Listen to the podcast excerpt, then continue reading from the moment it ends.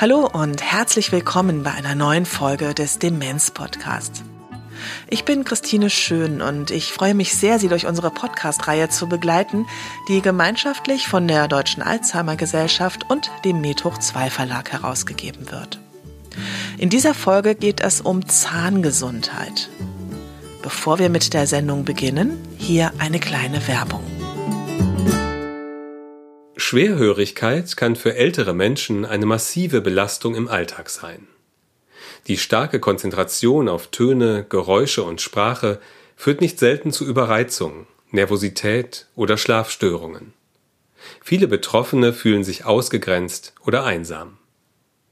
Für Menschen mit Demenz ist das Hörvermögen eine besonders wichtige Grundlage zur Informationsverarbeitung. Denn es ermöglicht die Teilnahme an sozialen Interaktionen, und die Vermittlung von Emotionen. Der Ratgeber Schlecht hören bei Demenz versammelt Praxisberichte und liefert einen Überblick über Diagnose, Therapie und Alltagstipps. Informationen finden Sie unter www.methoch2-verlag.de slash hören.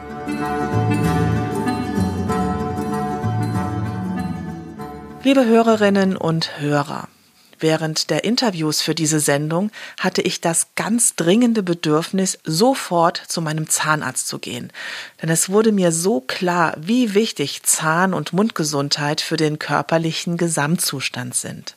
Die Zahnpflege und Zahnbehandlung kann bei Menschen mit Demenz manchmal ganz schön herausfordernd sein, aber es lohnt sich, es anzugehen.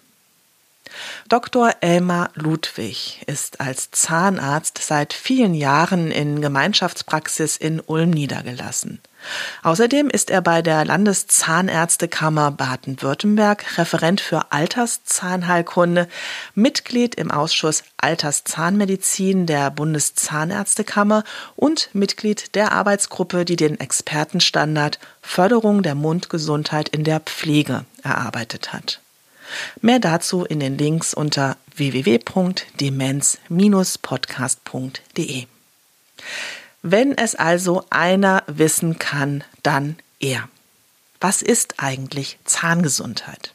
Wir sprechen ja heute gerne von der Zahn- und von der Mundgesundheit. Also es geht ja nicht nur um die Zähne, es geht auch um die Schleimhäute, es geht um die Zunge, dass Menschen gut kauen können, erfordert nicht nur gute Zähne, sondern eben auch intakte Schleimhäute. Die müssen gesund sein, dürfen nicht entzündet sein. Es sollten keine Beläge an den Zähnen oder am Zahnfleisch sein. Die Schleimhäute sollten nicht verletzt sein, durch scharfe Zahnkanten zum Beispiel, weil Füllungen rausgebrochen sind.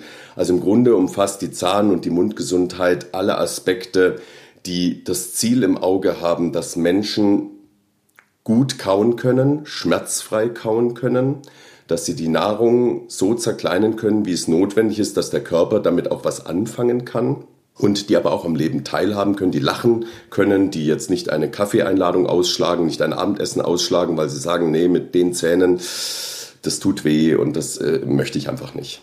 In der Zahnmedizin und auch Zahnpflege hat sich einiges verändert.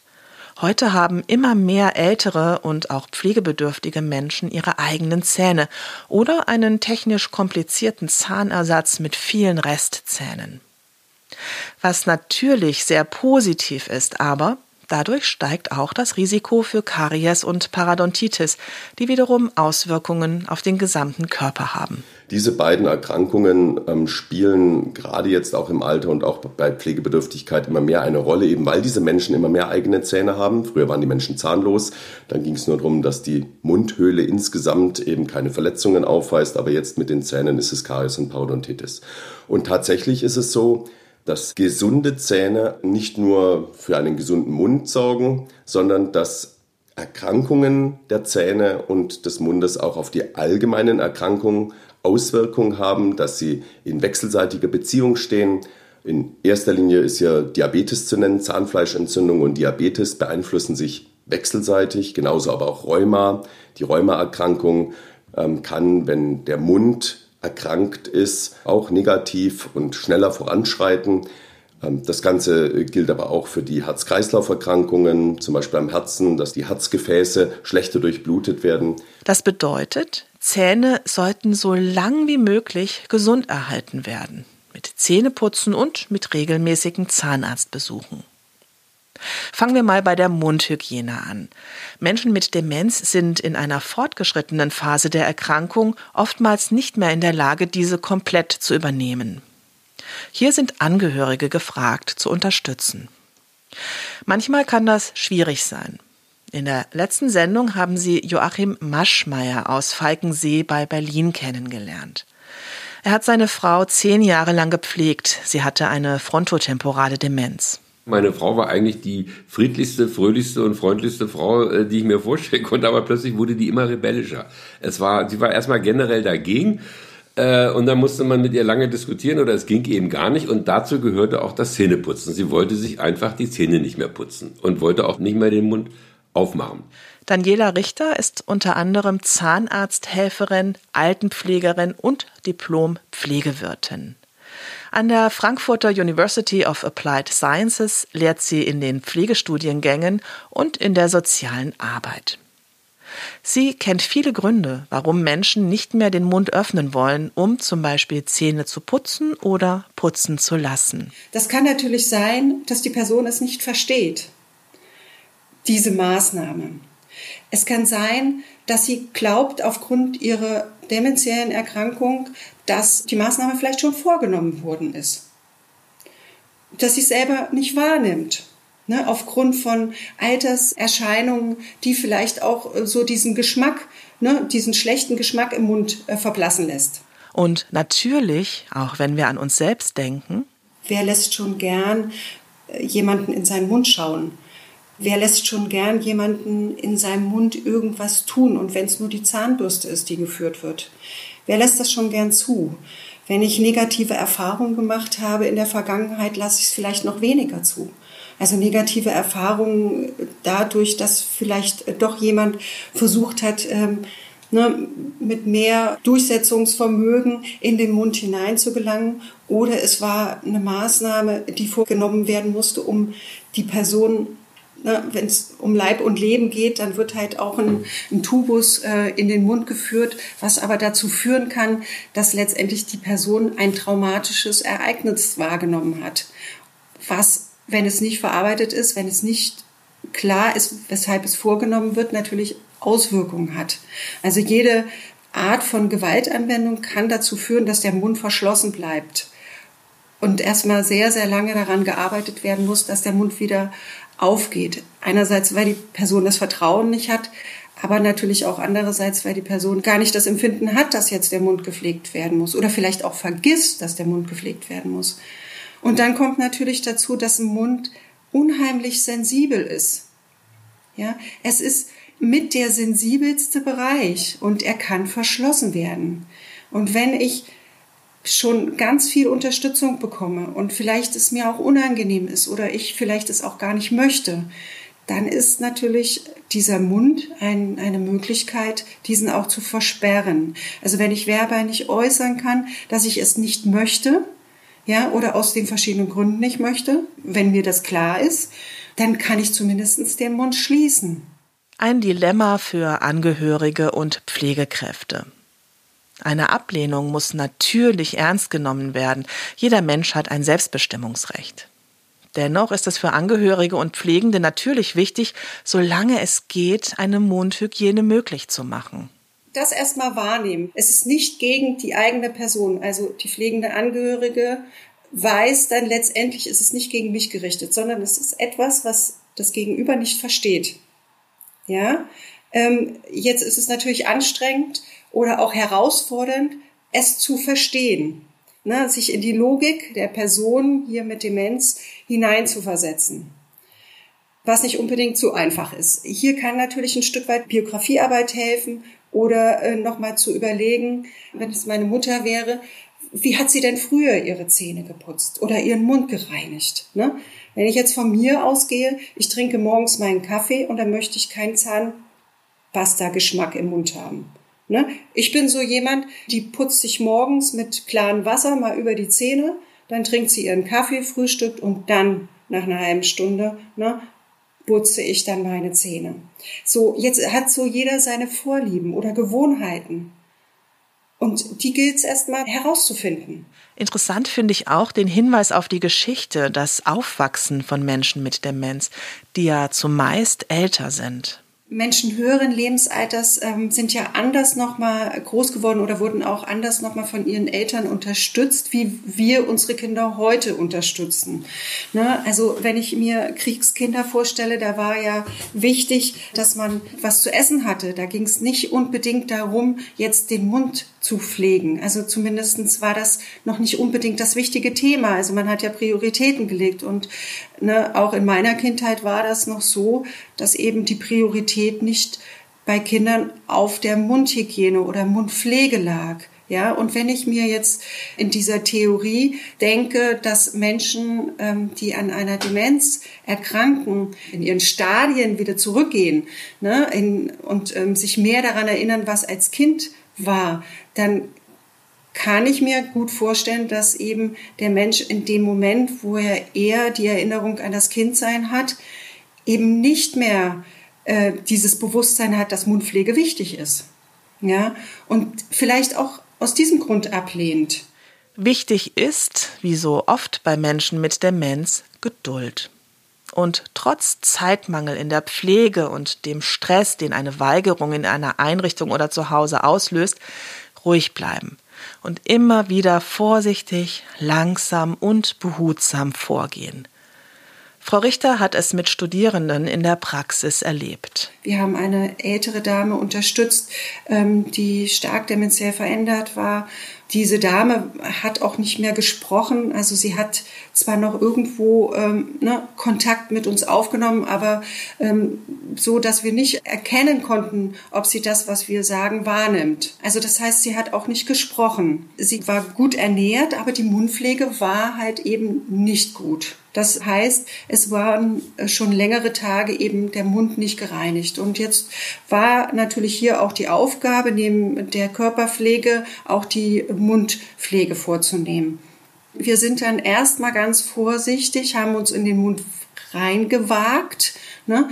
Ähm, und äh, es war deutlich, dass wir, als wir an den Mund gekommen sind, dass der Mund aufgemacht wurde, aber auch gleichzeitig wieder anschließend sofort wieder geschlossen wurde.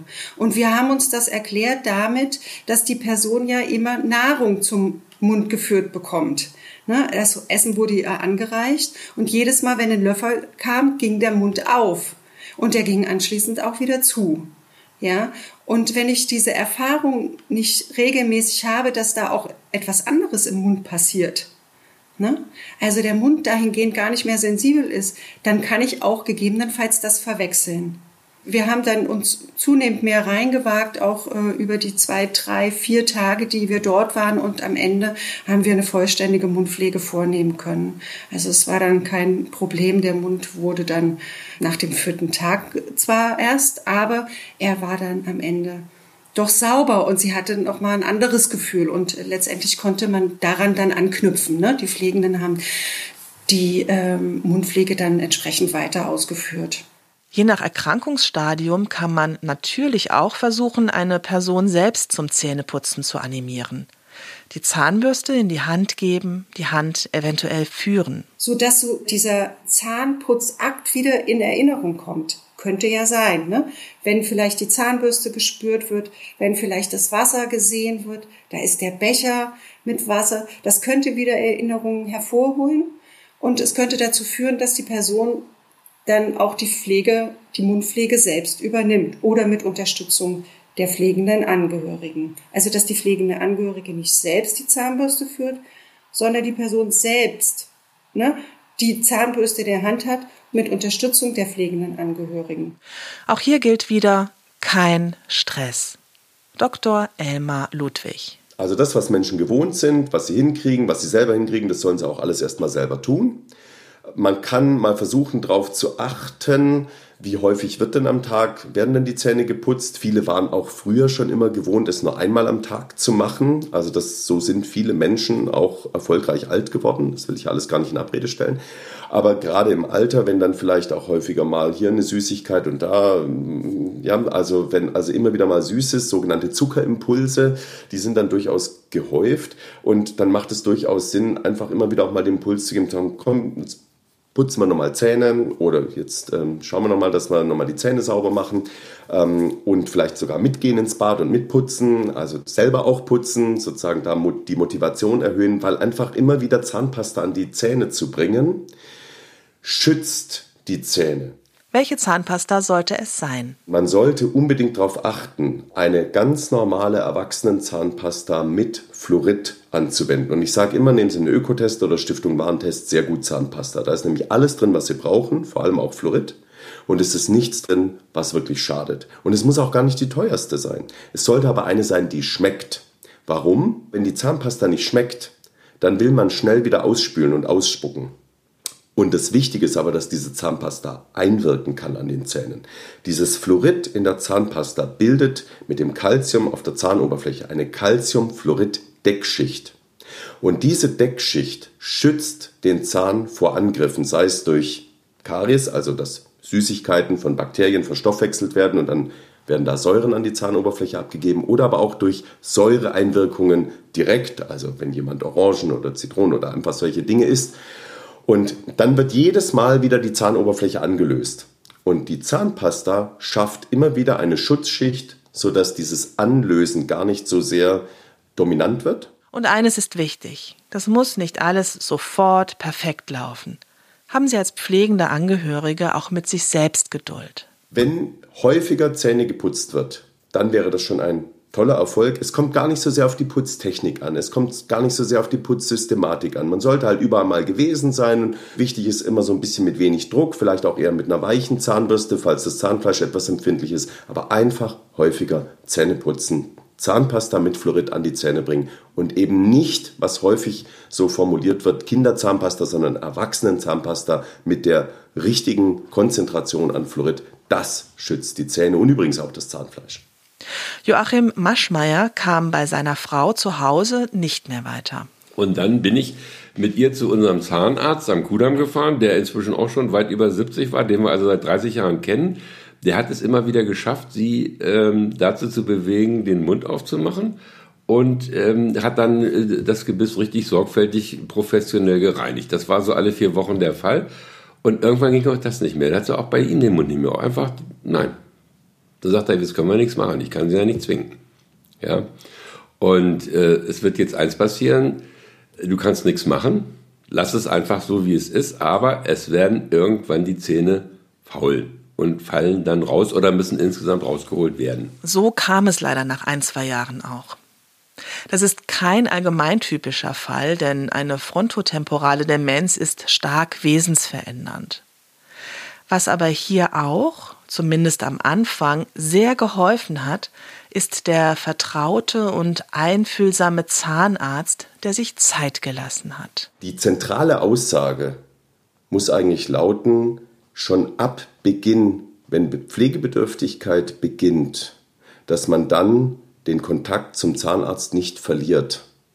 Das ist eigentlich oft ein Problem, dass man alles andere wird jetzt wichtiger. Ja, wer kümmert sich? Wie richtet man das ein? Baut man das Haus um oder die Wohnung? Wie auch immer. Und irgendwie kommt der Zahnarzt, fällt hinten runter. Patienten gehen regelmäßig und viele, viele Jahre zum Zahnarzt.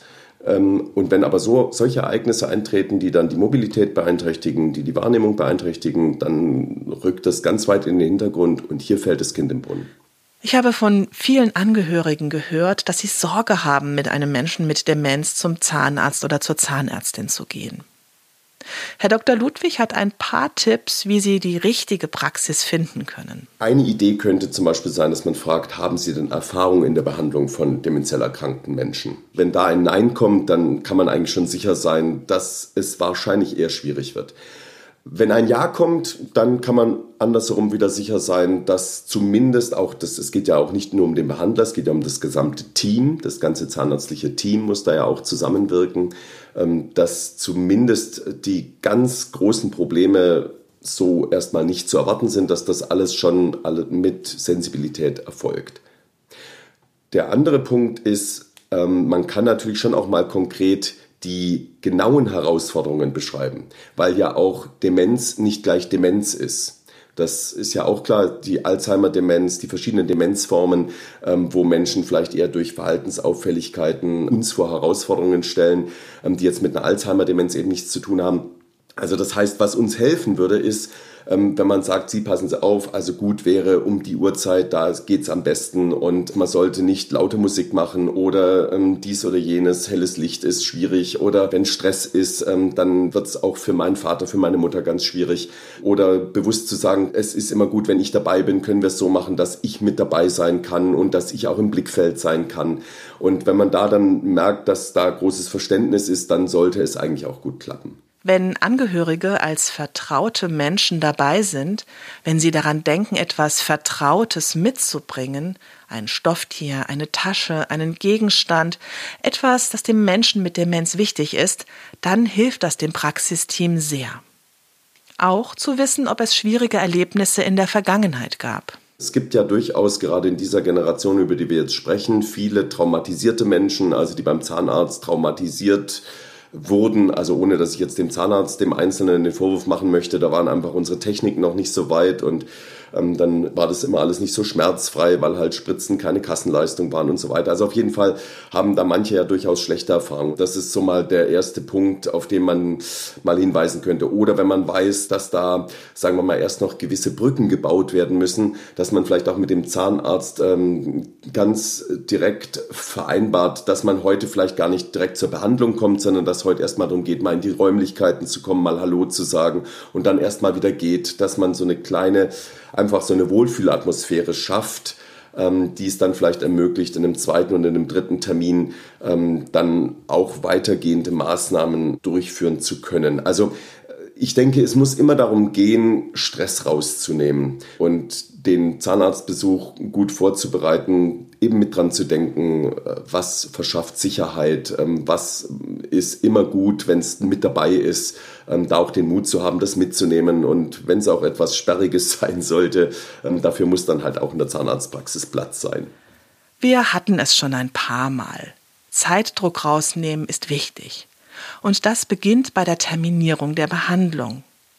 Patientinnen und Patienten mit Demenz werden bei Dr. Ludwig an Tagen eingeladen, an denen eh viele Kontrollen anstehen. Das nimmt auch für alle Beteiligten Stress aus. Ich sage, kommen Sie, wann es passt. Sie kommen einfach, wenn Sie da sind, dann sagen wir erstmal herzlich Hallo und ähm, wenn dann ähm, der Mensch erstmal begrüßt worden ist mit einem Lächeln auf den Lippen ähm, und wir dann sagen, Mensch, Herr Müller, Frau Meier, schön, dass Sie da sind. Ähm, und dann darf man erstmal ablegen und dann macht man vielleicht erstmal ein Röntgenbild und dann darf man sich hinsetzen und dann guckt man erstmal und dann merkt man vielleicht so, jetzt ist erstmal wieder gut und dann sage ich so und jetzt haben Sie eine kleine Pause und dann gucke ich erstmal bei einem anderen Patienten in den Mund. Also wichtig ist, es darf für alle Beteiligten, da darf kein Stress entstehen. So, oh, wo bleibt er denn und ah, warum kommt er denn nicht und ah, jetzt sind sie schon da, Mensch, jetzt sind sie aber spät dran und jetzt müssen wir halt loslegen. Das bringt alles Unruhe rein.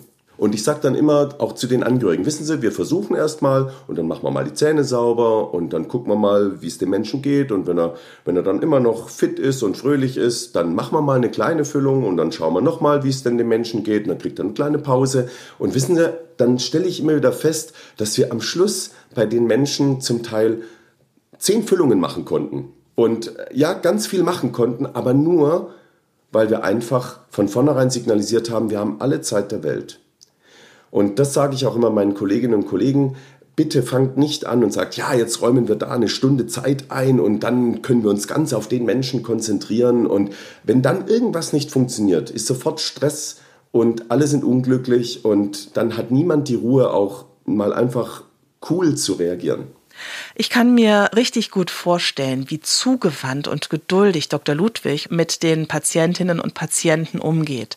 Wichtig ja eigentlich für uns alle, gerade beim Zahnarzt, umso wichtiger für Menschen mit Demenz. Der professionelle Begriff ist hier die Beziehungsgestaltung.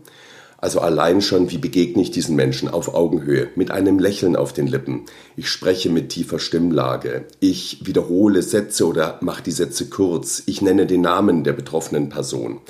Also ich versuche dann auch diese Person in ihrer Gefühlswelt abzuholen. Also ich versuche erstmal zu spüren, was für ein Gefühl ist denn eigentlich gerade dominant bei diesen Menschen. Ist es gerade die Trauer, ist es Freude und erstmal daran anzuknüpfen.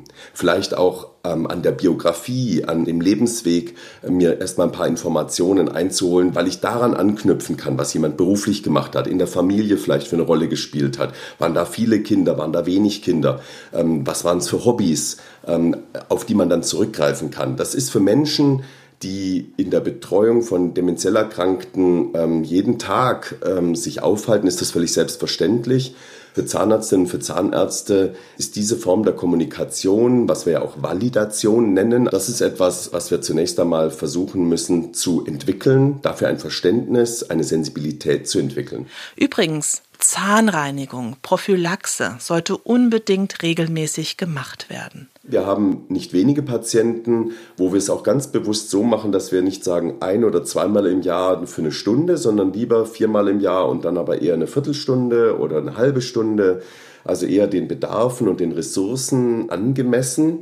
Und äh, es macht auch insofern Sinn, weil wir heute auch wissen, lieber regelmäßig die Beläge entfernen und dafür sorgen, dass die gar nicht erst großen Schaden anrichten können. Also man kann heute mal so grob sagen, wenn wir es schaffen, so jedes Vierteljahr ähm, die Bakterien so ein bisschen zu stören an der Zahnoberfläche und äh, an, an der Wurzeloberfläche, dann, dann kann Karies oder auch äh, die Zahnfleischentzündung gar nicht ähm, erst sich so richtig entwickeln. Also das ist wirklich, das ist wirklich ein, also eine sinnvolle Maßnahme eher häufiger und dann kürzer.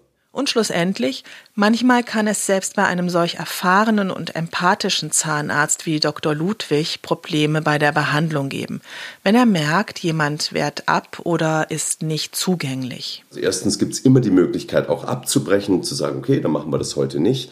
Aber wir haben das natürlich zum Beispiel auch, dass Menschen erst einmal bereitwillig mitmachen, dass sie den Mund aufmachen und dann auf einmal gibt es eine Empfindung, ein Gefühl, eine Emotion, ähm, die da so eine innere Stimme, die sagt, so jetzt will ich nicht mehr. Und das sagen vielleicht die Menschen oder sie machen eben nur den Mund zu und signalisieren damit, jetzt möchten sie das nicht mehr.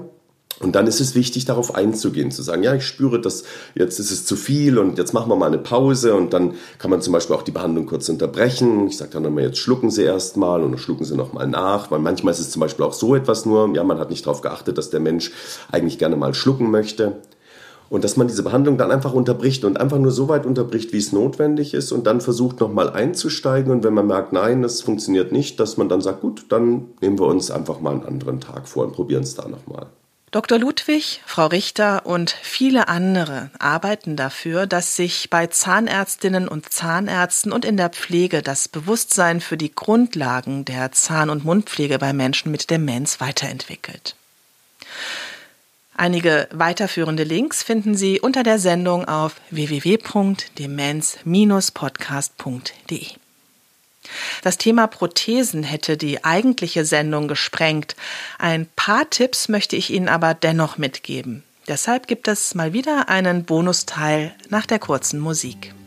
Wenn Sie finden, dass wir im Demenz-Podcast bestimmte Themen angehen sollten, dann schreiben Sie uns eine Mail an info@demenz-podcast.de. Wir freuen uns sehr über Ihre Vorschläge.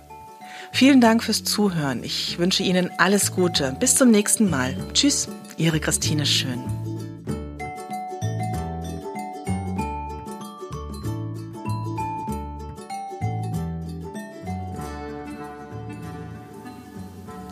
Das Thema Prothesen möchte ich gerne noch kurz ansprechen.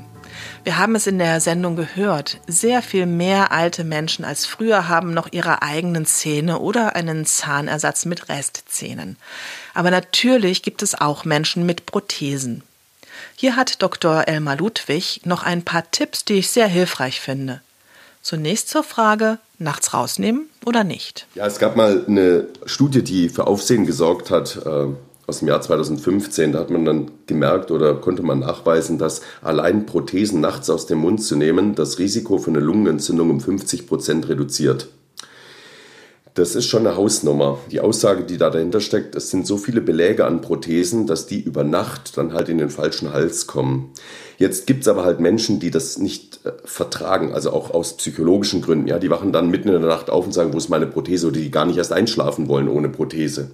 Und bevor die dann nachts aufstehen, ihre Prothese suchen und dann sich einen Oberschenkelhals brechen und dann deshalb ins Krankenhaus kommen, dann ist es schon besser zu sagen, okay, dann sollen die natürlich ihre Prothesen über Nacht im Mund haben aber das Wichtige ist die Botschaft, sie muss vor dem Zubettgehen gereinigt werden. Mund, Zähne und Prothesen sollten vor dem Zubettgehen gründlich gereinigt werden. Also wenn es irgendwie den Tag über schwierig ist oder wenn man, ich sage immer, ich baue gerne Brücken, zweimal am Tag Zähne putzen wäre toll, bei Risikofaktoren natürlich auch gern häufiger.